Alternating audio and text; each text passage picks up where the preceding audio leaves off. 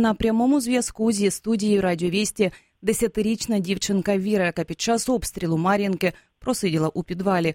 Вірочка, вітаю тебе. Здравствуйте. Скажи, будь ласка, чи припинилися зараз обстріли міста, і о котрій годині приблизно почалися вони? Ну, да, у нас сейчас уже тихо, ну, а где-то они начались где-то полдевятого, может, чуть-чуть позже. Нас тогда сразу повели Мгм. в А ц- убежище. Скажи, будь ласка, скільки часу ти просиділа у підвалі і з ким? Чи батьки були з тобою? Розкажи, будь ласка, чи багато людей ховаються від обстрілів у підвалі зазвичай? Э, Я тогда была с учителями, это я сейчас в школе, ну, сейчас я уже дома. Тогда я была в школе, мы м, пошли в бомбоубежище, и мы там просидели где-то, может, полчаса, час. Угу. А скажи, будь ласка, в- взагалі, чи правда, що, що школи закриваються під час обстрілу? І Взагалі, що вам розказують у школах е, стосовно цього конфлікту? Що вчителі кажуть? Як вони пояснюють вам?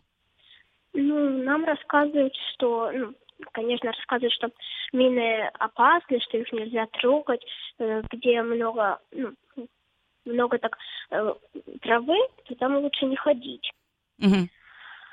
А вот, ну, школы наши не закрывают, нас просто ведут в бомбоубежище, Мгм. и там, когда практически все заканчивается, мы все обзваниваем родителей, Угу. э, чтобы они за нами приходили, и так нас никто не отпускает. Вірочка, скажи, будь ласка, ти боїшся цих обстрілів? Чи можливо за ці роки ти вже звикла? Нет, я уже как бы не боюсь. Я здесь э, два с половиной года живу, и я уже к этому всему привыкла. І я знаю, що люди, які тривалий час живуть у зоні конфлікту, вони вже навчились розрізняти, з якого озброєння власне стріляють. Е, Як у тебе з цим? Ти вже теж знаєш? Да, я уже знаю, знаю, что, чем стреляют, куда стреляют, я знаю, ну, я это все слышу.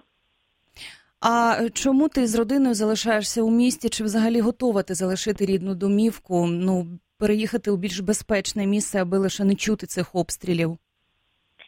Ну, у нас здесь квартира, у меня здесь школа, тем более мы не знаем, куда переезжать. Это новое место, новая школа, у родителей как бы новая работа. Ну, ну мы еще не готовы к такому.